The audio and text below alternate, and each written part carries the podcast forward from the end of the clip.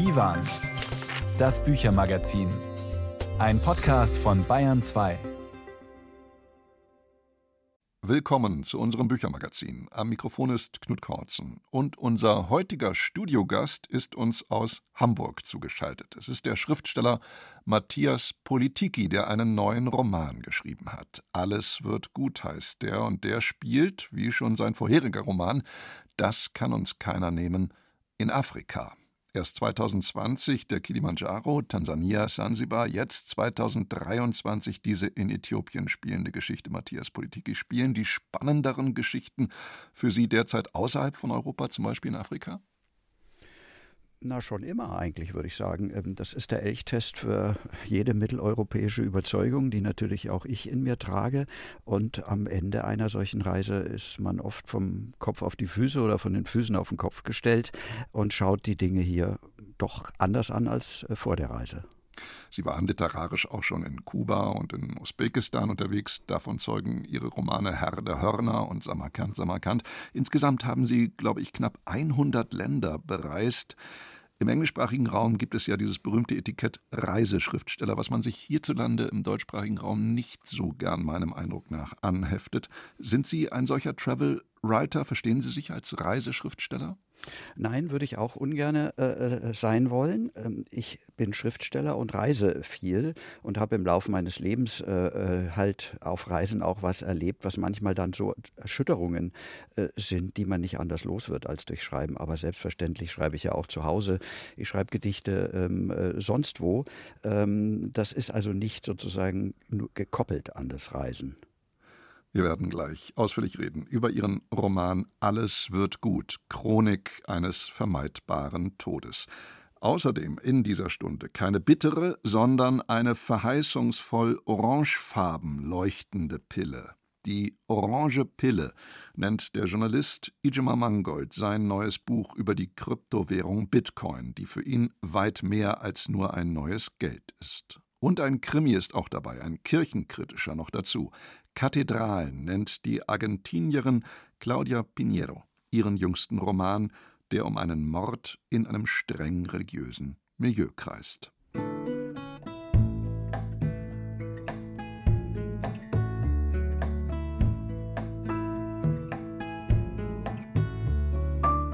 Das hier ist Nora Jones mit einem Song, der auch schon fast 20 Jahre alt ist, aber nach wie vor sehr gut klingt. Those Sweet Words. What did you say? I know I saw you singing, but my ears won't stop ringing long enough to hear those sweet words. What did you say? End of the day.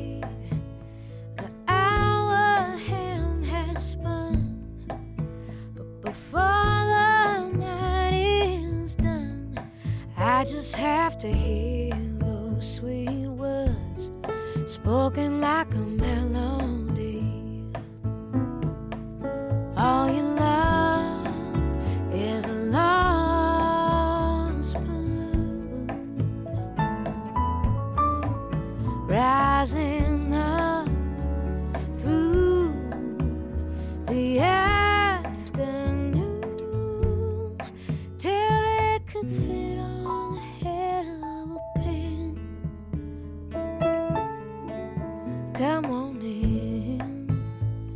Did you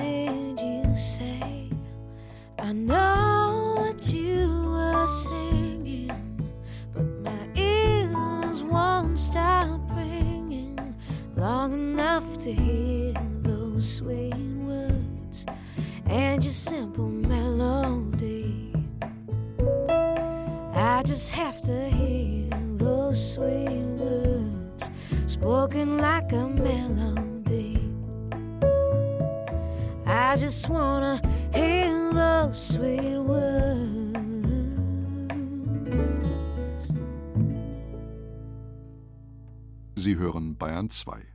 Matthias Politiki ist als Romancier, Lyriker, Publizist nicht allein ein äußerst vielseitiger, sondern auch ein viel reisender Autor. Darüber haben wir eingangs schon gesprochen.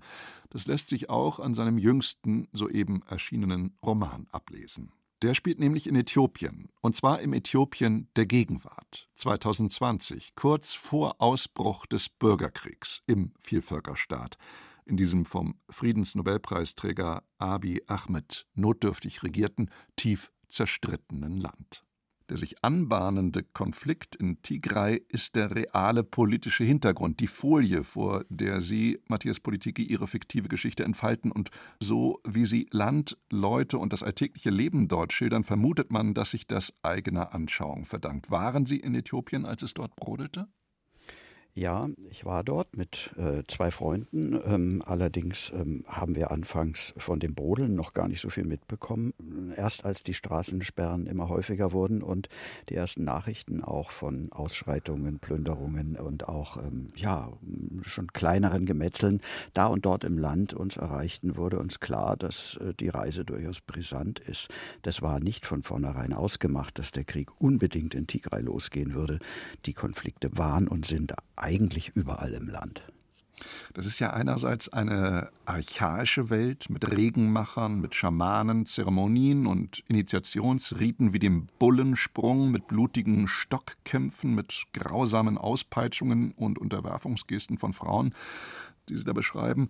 Und andererseits sind die Bewohner dieser wilden Welt, wie sie einmal genannt wird, über Smartphones angebunden an die Moderne, an die Gegenwart. Sie schauen sich sogar Rammstein-Videos darauf an auf ihren Handys. Das wirkt, als würde man sich dort in einer extrem widersprüchlichen Welt bewegen.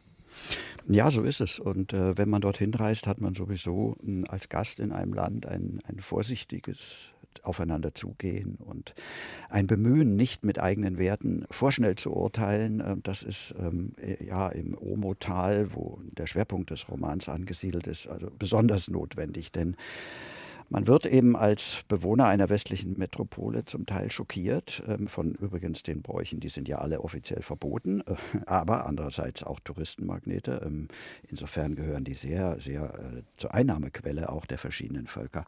Naja, und andererseits, ja klar, die haben natürlich auch das Handy, die wissen genau, wie wir leben und die wissen zum Teil auch sehr gut, wie wir über sie oder zumindest Afrika in Anführungszeichen äh, reden und sind da auch nicht immer einverstanden.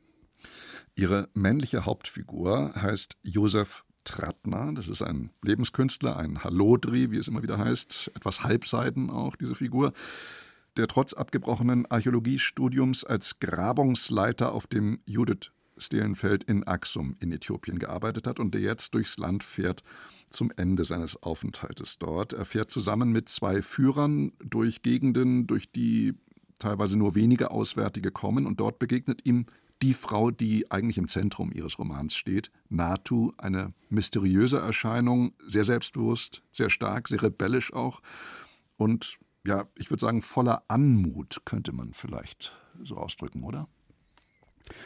Vielleicht kriegerischer Anmut. Es ist nicht ähm, äh, so eine klassische Liebesgeschichte, dass da einfach nur eine vollendete Schönheit auftaucht und die Hauptfigur in Band schlägt, sondern es ist schon auch der Schrecken, den diese Frau verkörpert und das radikal Fremde und Unbegreifbare, was ja auch anziehend wirkt. Eben, Natu ist eine äh, Frau aus dem Volk der Suri. Es ist eine rätselhafte Figur, eine Schönheit, kann man, glaube ich, aber dann doch betonen, wird auch immer wieder herausgehoben. Sie bewegt sich elegant, gemessenen Schrittes. Ihr ausnehmend schöner Kopf erinnert den Trattner an Nofretete und die biblische Königin von Saba. Ich habe mich beim Lesen dieser Passagen gefragt, wie wohl einer dieser Sensitivity-Reader die Beschreibung dieser Frau beurteilen würde. Vermutlich würde ein solcher Achtsamkeitslektor schon im Lob der Schönheit einen kolonialen Blick und eine Form von Sexismus womöglich ausmachen. Was sagen Sie als Autor dazu, dass das Sensitivity-Reading derzeit so en vogue ist? Also ähm, es ist tatsächlich so, dass auch mich und den Lektor und die fünf weiteren äh, Lektoren, äh, die man heutzutage braucht, oder Berater und Begleiter, das hat uns erreicht und ist in unser aller Köpfen.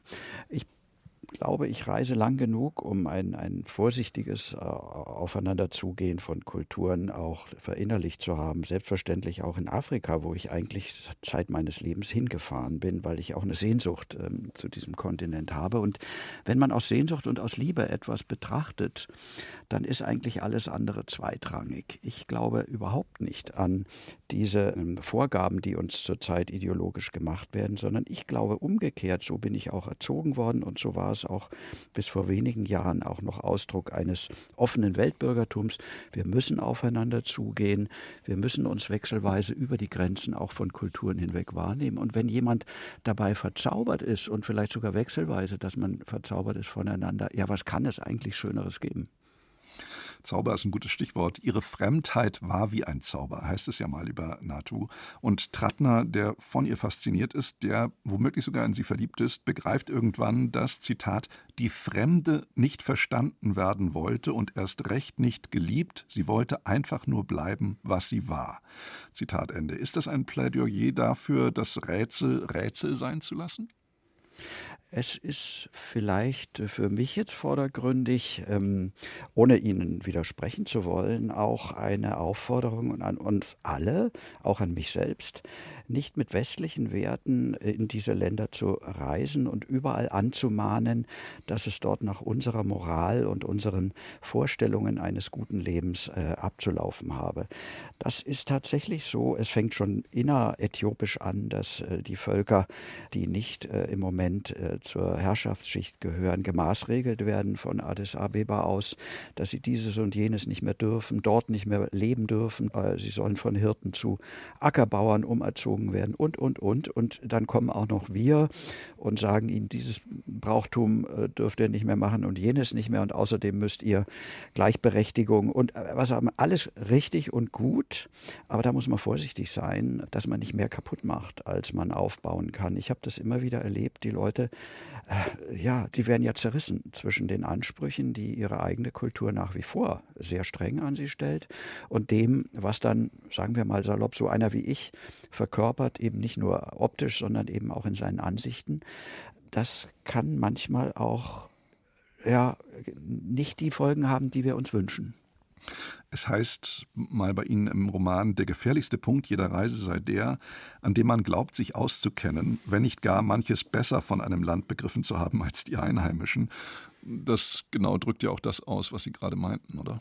Ganz genau. Also vor allen Dingen, wenn äh, wie bei äh, in Äthiopien, aber übrigens auch in Tansania und in eigentlich allen afrikanischen Staaten, äh, wir es ja nicht irgendwie mit äh, den Äthiopiern oder den Tansaniern zu tun haben, sondern mit sehr, sehr vielen Völkern. 80 in Äthiopien, 120 in Tansania und so geht das weiter. Und von Dorf zu Dorf ähm, kommen sie in völlig andere Kulturen mit den entsprechenden Werten.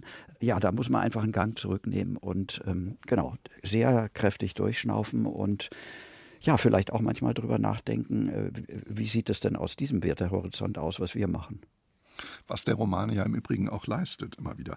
Sie leben seit einiger Zeit in Wien, Herr Politiki. Das merkt man Ihrem Roman ein wenig an, finde ich. Nicht nur ist Ihre Romanfigur Trattner ein Wiener, es tauchen gelegentlich auch Austriazismen wie Beidel, Weiberer und Haberer auf. Färbt Österreich allmählich auf Sie ab?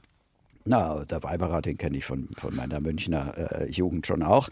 Es färbt ab im guten Sinne. Ich, äh, schon der Weiberroman ist allerdings geprägt davon. Ich habe ja dort studiert und habe Freunde, die übrigens das äh, Wienerische dann natürlich also korrigiert haben unter großer Freude. Ähm, denn das ist eine schöne Ergänzung. Ich bin sowieso ein Freund von, von Lokaleinsprengseln, welcher Art auch immer. Und beim Wienerischen wird es halt oft so so raffiniert gemein, ähm, da kann man äh, durchaus auch als Schriftsteller nochmal ganz von vorne anfangen und viel lernen. Chronik eines vermeidbaren Todes nennen Sie Ihren neuen Roman im Untertitel. Erinnert natürlich ein wenig an die Chronik eines angekündigten Todes von Gabriel Garcia Marquez. Der Tod spielte ja auch schon im Vorgängerroman In Das kann uns keiner nehmen eine zentrale Rolle. Und darin steht der Satz ganz am Ende: Um den Tod auf Distanz zu halten, hilft nichts als Neugier. Ist das ganz generell gefragt. Auch Ihr Motto als Schriftsteller, Neugier als Gegenzauber. Also ich habe tatsächlich schon ein paar intensive Todeserfahrungen oder Nahtoderfahrungen hinter mir äh, und habe äh, festgestellt, dass Tod und also so eine typische, ein bisschen größenwahnsinnige äh, Phase in der Pubertät, dass äh, nicht nur Tod, sondern überhaupt Vergänglichkeit, das ist, äh, was mich regelmäßig äh, runterzieht und man könnte jetzt nicht nur Neugier dagegen setzen, sondern ja Aktivität ähm, jeder Art, ähm, Sport, Freundschaft, ähm, ja Arbeit auch. Ich ich, ähm, ich, ich schreibe ja auch immer auch gegen etwas an. Das glaube ich tut jeder. Und ja, bei mir ist der Tod mit Sicherheit ein, ein ganz wichtiger Probierstein von Werk zu Werk. Matthias Politiki ist der Autor des sehr empfehlenswerten neuen Romans Alles wird gut, Chronik eines vermeidbaren Todes. Erschienen ist der Roman bei Hoffmann und Kampe für 25 Euro. Herr Politiki, ich danke Ihnen sehr für das Gespräch. Ja, vielen Dank für die Einladung. Jetzt kommt Musik aus dem Sudan von Rasha, Azara al-Hay. Das heißt so viel wie das Mädchen aus dem Viertel.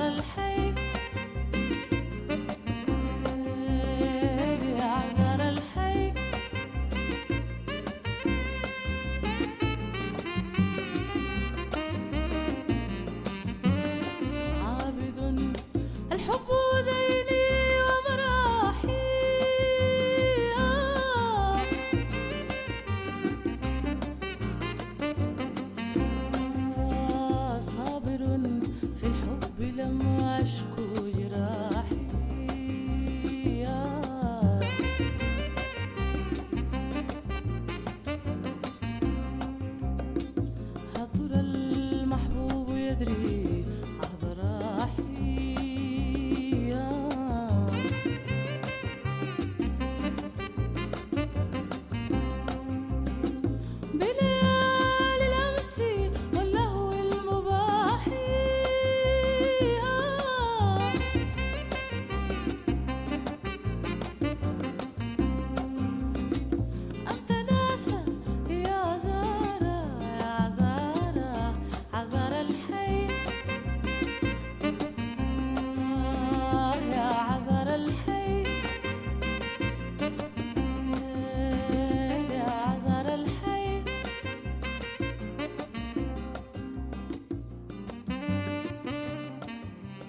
Sie hören Divan, das Büchermagazin auf Bayern 2.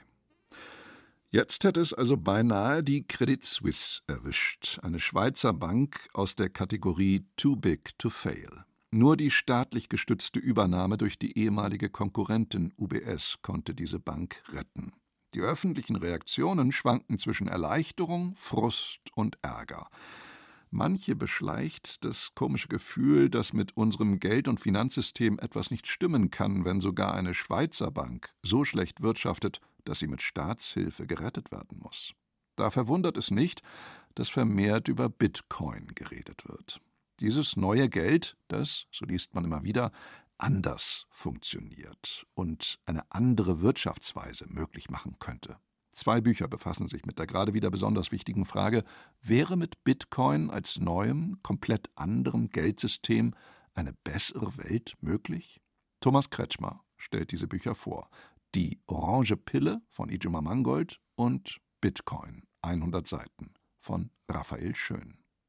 Vom ersten Taschengeld bis zum Nachlass. Geld begleitet uns durchs ganze Leben als Werkzeug, Machtmittel oder Wertspeicher. Seine Geschichte ist Jahrtausende alt, aber wie darüber gesprochen wird, ändert sich ständig. Bedenkt man, wie basal das Geldsystem ist, überrascht es, wie wenig darüber öffentlich reflektiert wird schreibt Ijoma Mangold, hauptberuflich Kulturjournalist und Literaturkritiker bei der Zeit. Im Lockdown der ersten Corona-Monate hat er begonnen, sich mit Bitcoin zu beschäftigen, der Urform des digitalen Geldes also. Das ist allein deshalb schon faszinierend, weil es eine echte Schöpfungsgeschichte vorweisen kann. Satoshi Nakamoto hat im Herbst 2008 ein sogenanntes White Paper veröffentlicht, wo er die Konzeption für ein solches digitales Geld in die Öffentlichkeit gebracht hat und hat dann tatsächlich ab Januar 2009 angefangen, Bitcoin zu meinen, hat Gleichgesinnte um sich geschart und so ist dieses Netzwerk am Anfang ganz, ganz langsam immer mehr gewachsen. Am Anfang hat vor allem die digitale Sphäre über Bitcoin geschrieben und diskutiert. Die Zahl der Fans und der Bewunderer dort ist groß und sie wächst stetig. Inzwischen ist der Bitcoin auch bei Publikumsverlagen ein Thema. Raphael Schön, Journalist mit dem Schwerpunkt Digitales und Technik, hat für die Reklamreihe 100 Seiten eine Einführung zum Thema verfasst, die sehr rasant beginnt. Die Geschichte des Bitcoins gleicht einer Achterbahnfahrt, die mit rasender Geschwindigkeit absurde Skandale, komplexe Betrügereien und einen digitalen Goldrausch hervorbrachte. Bitcoin-Fans halten es für revolutionär, das beste Geld aller Zeiten. Kritiker sehen dagegen ein Schneeballsystem, das immer mehr leichtgläubige Geldgeber braucht und noch dazu eine Unmenge Energie frisst womit all die explosiven Themen rund um Bitcoin bereits auf dem Tisch wären. Denn bei Bitcoin ist noch viel in Bewegung und noch mehr wird heiß diskutiert. Manchmal erinnern die Fans an eine Glaubensgemeinschaft. Das wird schon am Initiationsritus deutlich. Ijoma Mangold beschreibt ihn so. Weil die Farbe des Bitcoins orange ist, hat die orange Pille geschluckt, wer überzeugt ist, dass Bitcoin uns aus der Clownswelt der Schulden und Finanzderivate und Negativzinsen und Vermögenspreisinflationen und all that Jazz herausführen wird. Sowohl Ijoma Mangold als auch Raphael Schön machen gleich zu Beginn ihrer Texte klar, sie haben die orange Pille geschluckt. Das wird Raphael Schön im Zusammenspiel mit dem knappen Format der 100 Seiten manchmal zum Verhängnis wie ein Bitcoin entsteht, wie das Bezahlen damit funktionieren kann und warum Bitcoin die klassischen Banken überflüssig machen könnte, das alles ist hochkomplex. Die Aufgabe, dies auf 100 Seiten darzustellen, sehr ambitioniert. Und so gerät bei Raphael Schön mehr als ein Satz recht hölzern, wenn er eigentlich nur neutral klingen soll. Das Entreißen des Geldmonopols aus den Händen des Staates gilt für viele Bitcoin-Fans als vages Wundermittel gegen Korruption, Kriege, totalitäre Zentralplanung, Inflation und sonst alles, was in Politik und Gesellschaft ihrer Meinung nach falsch läuft. Ijoma Mangold hat das bessere Format für sein Buch über Bitcoin gefunden. Über 250 Seiten lassen sich auch komplizierte Sachverhalte aus den Tiefen der Kryptographie gut erklären. Zum Beispiel, weshalb Bitcoin ohne jede Bank funktioniert und dass es auch von Regierungen nicht kontrolliert werden kann. Vor allem aber tritt der Autor in einen intensiven Dialog mit seinen Leserinnen und Lesern. Einwände und Einsprüche gegen das digitale Versprechen Bitcoin nimmt er auf und bezieht dazu Stellung, ohne seinen Standpunkt dabei aufzugeben sich mit dem Bitcoin auseinanderzusetzen, das macht man nicht in erster Linie, weil einem die Dollarzeichen im Auge blinken, sondern weil es ein großes intellektuelles Abenteuer ist, weil der Bitcoin die Möglichkeit einem eröffnet, über ganz viele Dinge unserer gesellschaftlichen Ordnung neu und anders nachzudenken. Und das ist auch für mich selber ein Transformations-, ein Verwandlungsprozess gewesen und den versuche ich in der Orangen Pille so autobiografisch auch nachzuerzählen. Tatsächlich gelingt es Ijoma Mangold, die Möglichkeiten des Bitcoin verständlich zu machen, ohne gleichzeitig die Schwierigkeiten zu verheimlichen. Das macht sein Plädoyer für diese neue Währung überzeugend.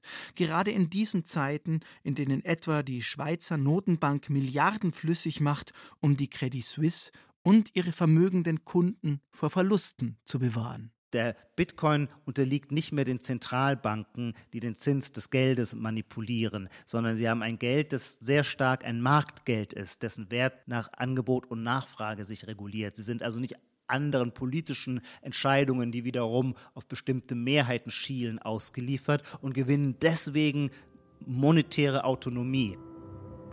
Wer schon länger dachte, eine andere Welt ist möglich, dem scheint nach der Lektüre von Mangolds Buch auch dieser Satz nicht mehr völlig aus der Luft gegriffen. Ein anderes Geld ist möglich. Einen ersten, wenn auch etwas trockenen Überblick kann dafür der kurze Band von Raphael Schön liefern. Wer sich wirklich über Bitcoin informieren und gleichzeitig über das bestehende Geldsystem nachdenken will, der findet dafür in Ijoma Mangolds Buch viele lesenswerte Anregungen.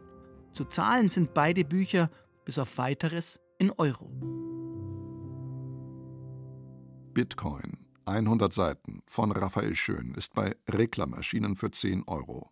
Die Orange Pille von Ijoma Mangold ist bei DTV herausgekommen für 24 Euro.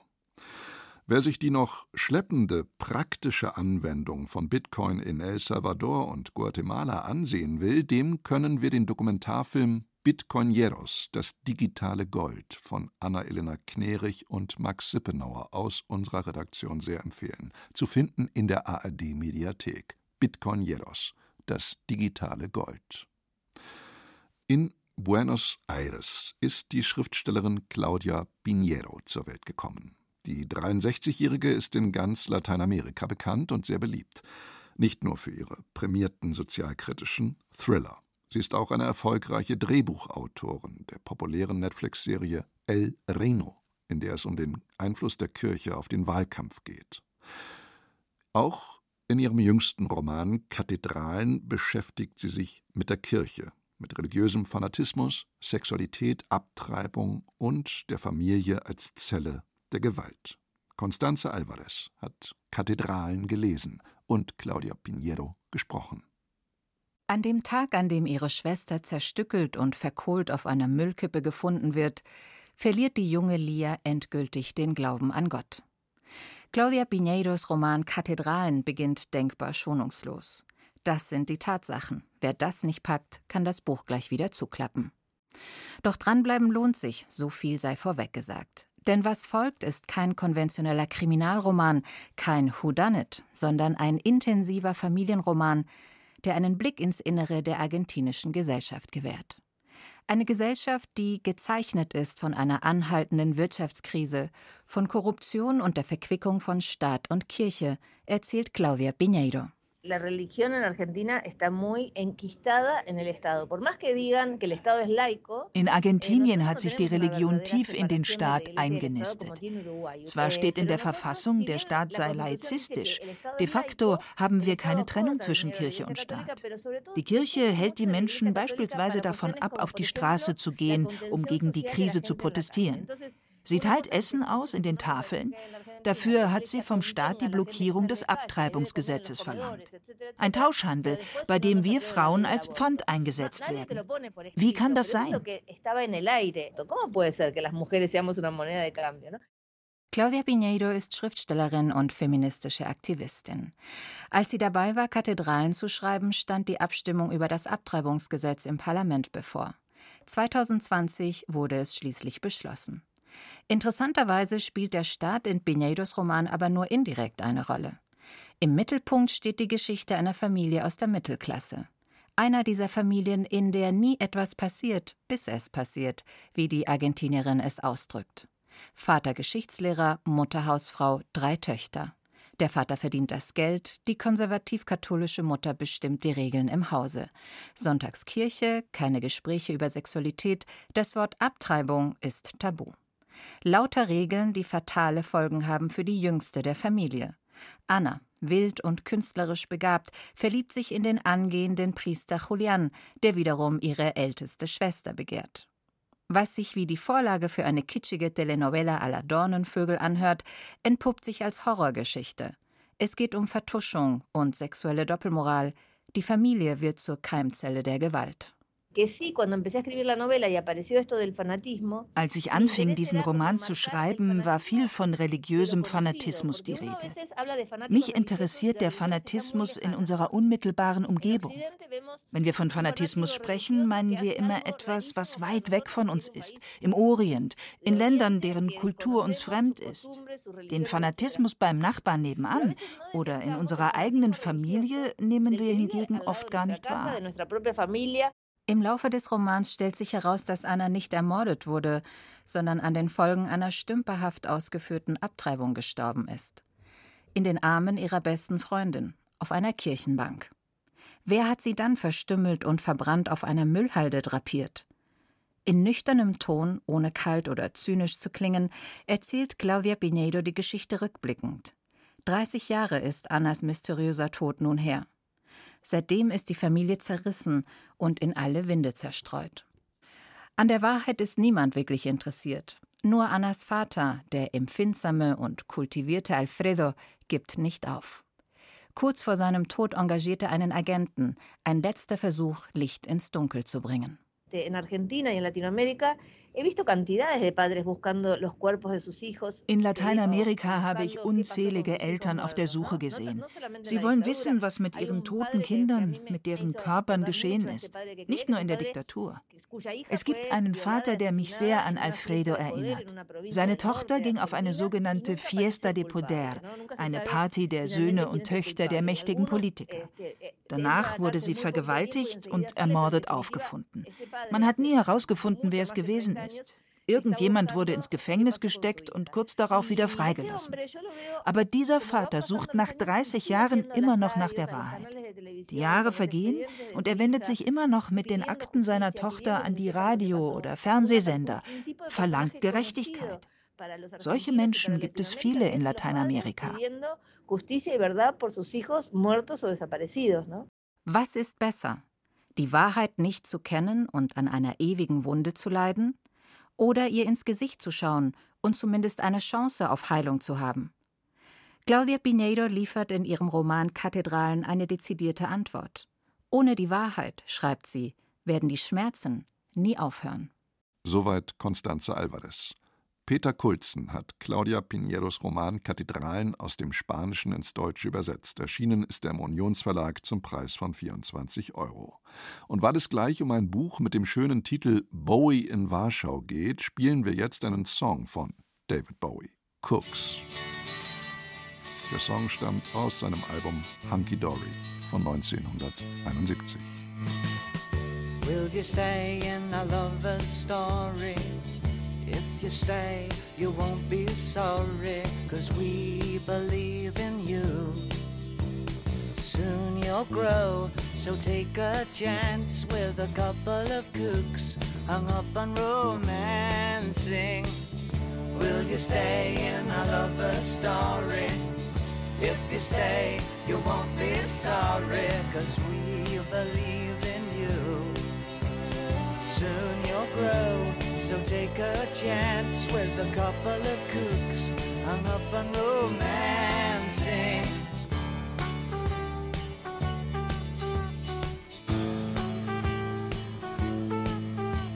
We bought a lot of things to keep you warm and dry, and a funny old crib on which the paint won't dry.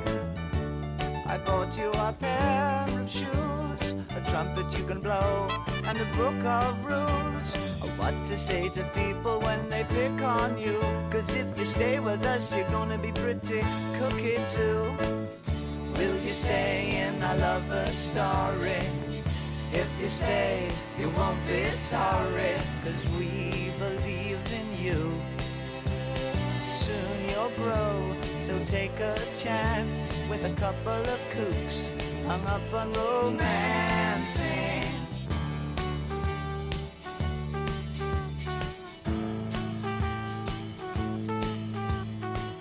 And if you ever have to go to school, remember how they messed up this old fool.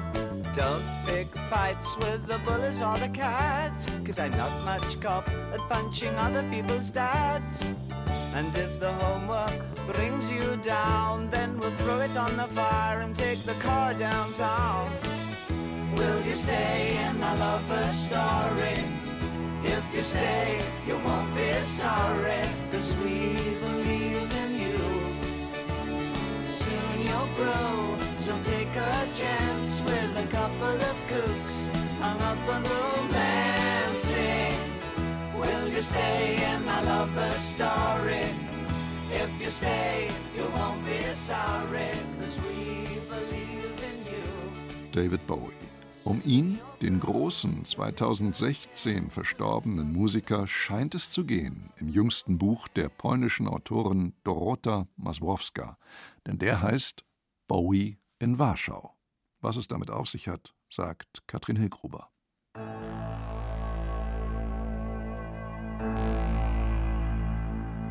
Düster, sphärisch und geheimnisvoll klingt der Song Warszawa, den David Bowie und Brian Eno 1976 komponierten. Bowie ließ sich dazu von einer Platte mit schlesischer Volksmusik inspirieren, die er, mit dem Zug aus Moskau kommend, bei einem kurzen Zwischenstopp in Warschau kaufte.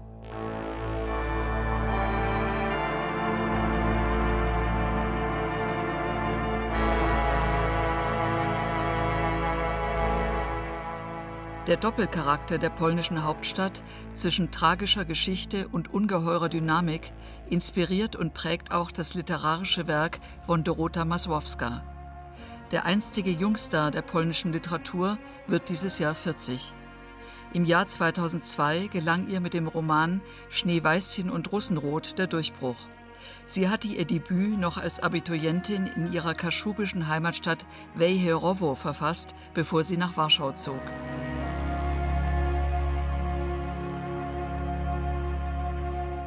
Bis heute hat sich Dorota Masłowska etwas Spielerisches bis Verspieltes bewahrt. Das zeigt sich auch in ihrem neuen, schmalen Roman Bowie in Warschau, der nicht so recht dieser Gattungsbezeichnung entspricht. Vielmehr handelt es sich um eine Abfolge von Bühnendialogen samt eigenwillig poetischen Regieanweisungen rund um die Buchhändlerin Regina. Als sie von der Pädagogischen Hochschule relegiert wird, will sich die sensible junge Frau zunächst von der gewaltigen Poniatowski-Brücke in die Weichsel stürzen. Auf dem Flussgrund, so will es die Sage von der Stadtgründung Warschaus, warten bereits die Sirenen auf die Unglückliche. Scheußlich gekleidete Mädchen aus Dörfern und Kleinstädten treten auf – von kaum verhohlenen Träumen beseelt, fallen sie massenhaft in die Weichsel, zwischen uralte Schiffe und Königsschätze, Kisten voller Halsketten, Goldmünzen, Perlen und Jagiellonenzepter. Ihre Beine in überengen Schlaghosen verformen sich zu Kordfischschwänzen, die Mädchen zu Sirenenschwärmen. Sie singen ohrenbetäubend, locken Regina.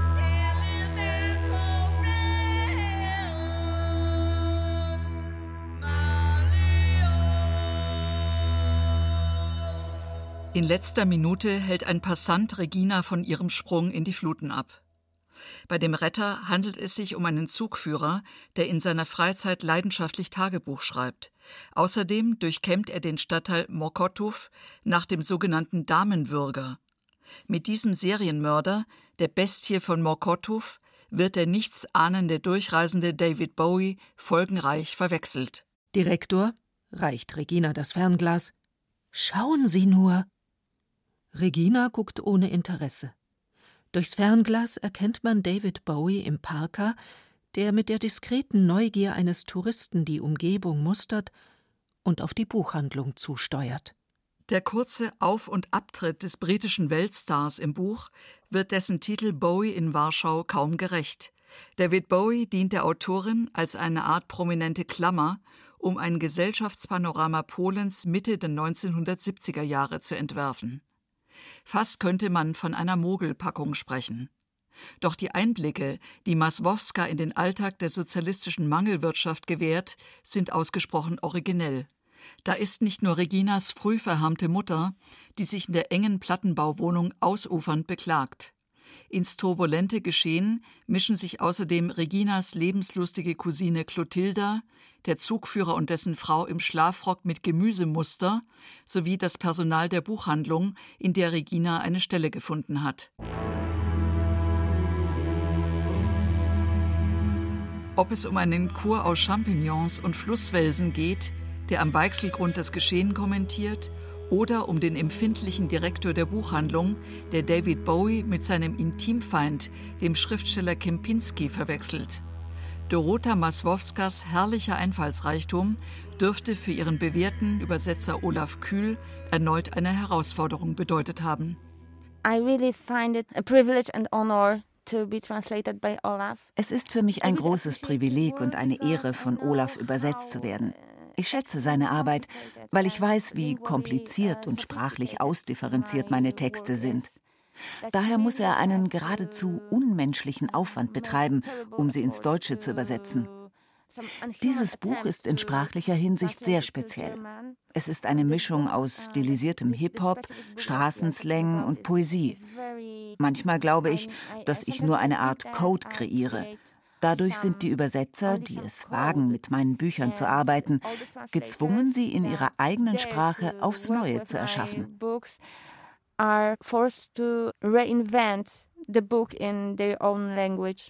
Die bleierne Ära Gierek als literarisches Überraschungsei zu präsentieren, so etwas dürfte in der jüngeren Schriftstellergeneration Polens nur Dorota Maswowska einfallen. Mit Bowie in Warschau, mehr Dramolett als Roman, ist ihr das gelungen. Das Urteil von Katrin Hilgruber über Bowie in Warschau. Der schmale Roman von Dorota Maswowska ist bei Rowold erschienen für 18 Euro. Diese Woche erst war der mittlerweile 91-jährige und stets assoziationsgewittrige Alexander Kluge zu Gast hier im Talk auf Bayern 2. Aus Anlass seines 90. Geburtstags im vergangenen Jahr hat der Filmemacher und Autor mit seinem Buch Unruhiger Garten der Seele Kommentare eine Innenschau vorgelegt, eine subjektive Chronik der Gefühle. Die Redaktion Hörspiel und Medienkunst des Bayerischen Rundfunks hat in der Regie von Karl Bruckmeier zusammen mit kluges Freund Helge Schneider und vielen anderen mehr eine eineinhalbstündige Stimmencollage als Hörspiel daraus gebaut. Kommende Woche wird dieses Hörspiel im Hörverlag erscheinen. Für Isabel Auerbach ist es das Hörbuch der Woche. Wir Artisten an der Werkbank, in den Zentren der Wissenschaft, in Liebesdingen, in den Lebensläufen und in der Politik sind Kinder der Leistungsgesellschaft. Nicht für ein Erbe, nicht vom Acker, nicht für Raubzüge mit dem Schwert leben wir, sondern wir bündeln die eigenen Kräfte. Wir sind Bauleute unserer Zukunft. Als Baumeister subjektiver Gedankenspiele und verschiedener Wirklichkeitsebenen erweist sich Alexander Kluge wieder einmal in seinem neuen Hörspiel Unruhiger Garten der Seele. Ausgangspunkt seiner Kommentare ist der düstere Advent 2020. Ein Virus drängt sich in unser Leben und bringt unsere Sicherheit ins Wanken. Vor dem Hintergrund des Ukraine-Kriegs stellen sich Fragen wie: Ist den Führungsmenschen überhaupt zu trauen? Wie zerbrechlich ist der Mensch? Was ist ein Selbst oder ein Ich? Und für den Schriftsteller Alexander Kluge, wie kann er die Themen kommentieren? Er wählt die Form des Kommentars und eine nichtlineare Erzählweise. Mit Witz und clownesker Intelligenz führt er so mitten in den Ernst der Lage hinein. Helge Schneider unterstützt ihn dabei in der Rolle des Hagen von Troja aus der Nibelungensage, in klamaukig inszenierten Dialogen. Aber ich habe den Drachen gesehen nachher. Äh, der war eine Zeit lang in der Jugendherberge äh, in Worms. Worms ausgestellt, unten ja. in der Empfangshalle ne? ja. für die Jugendlichen. Ja. Schon gefährlich, also schon auch erschreckend. Ja, aber ich, ja, aber ich muss sagen, die damaligen, also aus der Ist Zeit, die Drachen, ne? ja, die waren aber nicht so groß, wie man gedacht hat. Die waren ziemlich klein. Ach. Der war höchstens viereinhalb Meter lang. Das ist äh, mit Schwanz. Das Groteske ist gewollt. Ausgerechnet Helge Schneider verleiht seine Stimme dem Mörder Siegfrieds aus dem Nibelungenlied.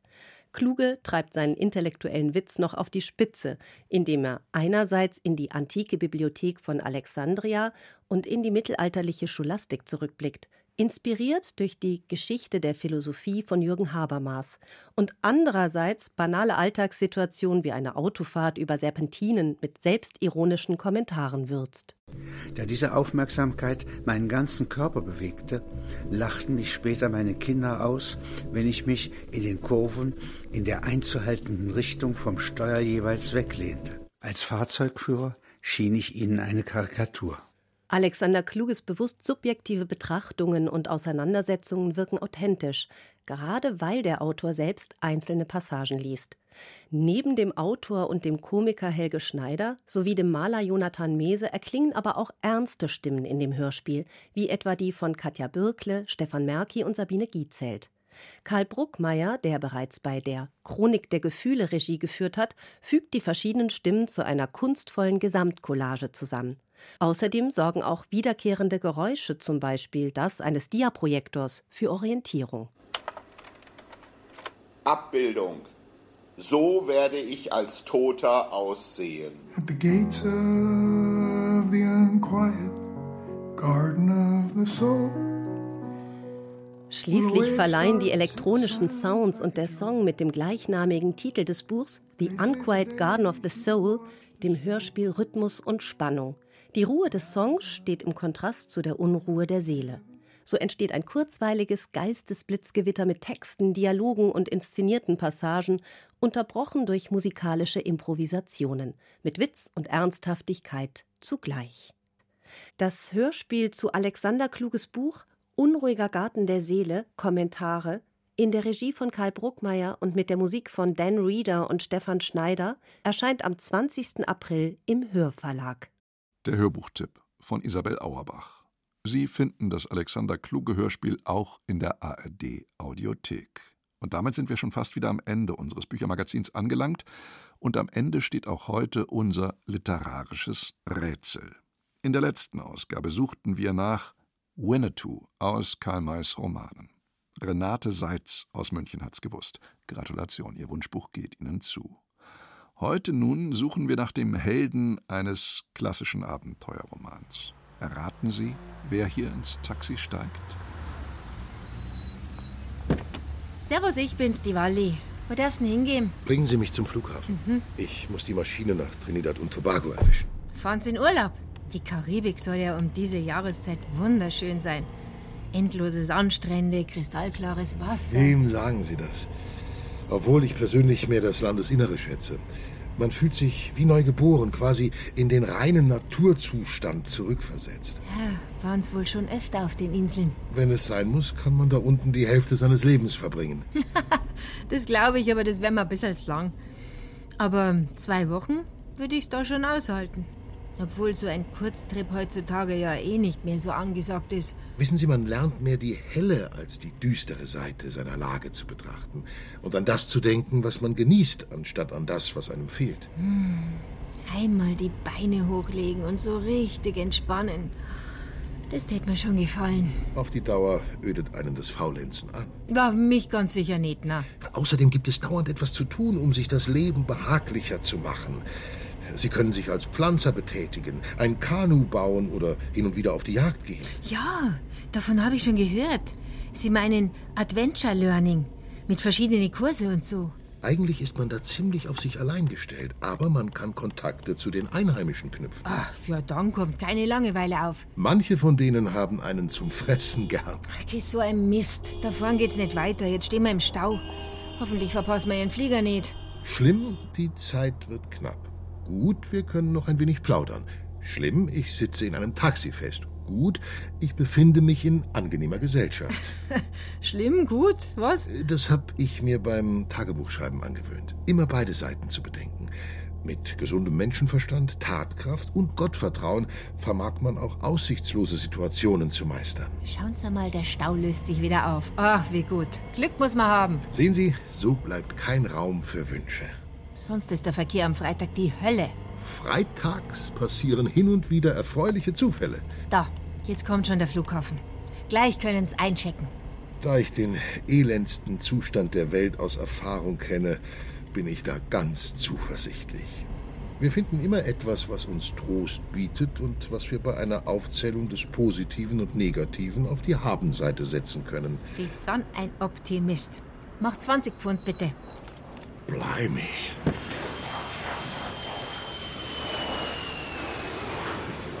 Erraten, nach wem gesucht ist? Ihre Antwort schicken Sie bitte per Postkarte an den Bayerischen Rundfunk, Redaktion Kultur aktuell, Divan 81011 München oder mailen Sie uns an divan.bayern2.de.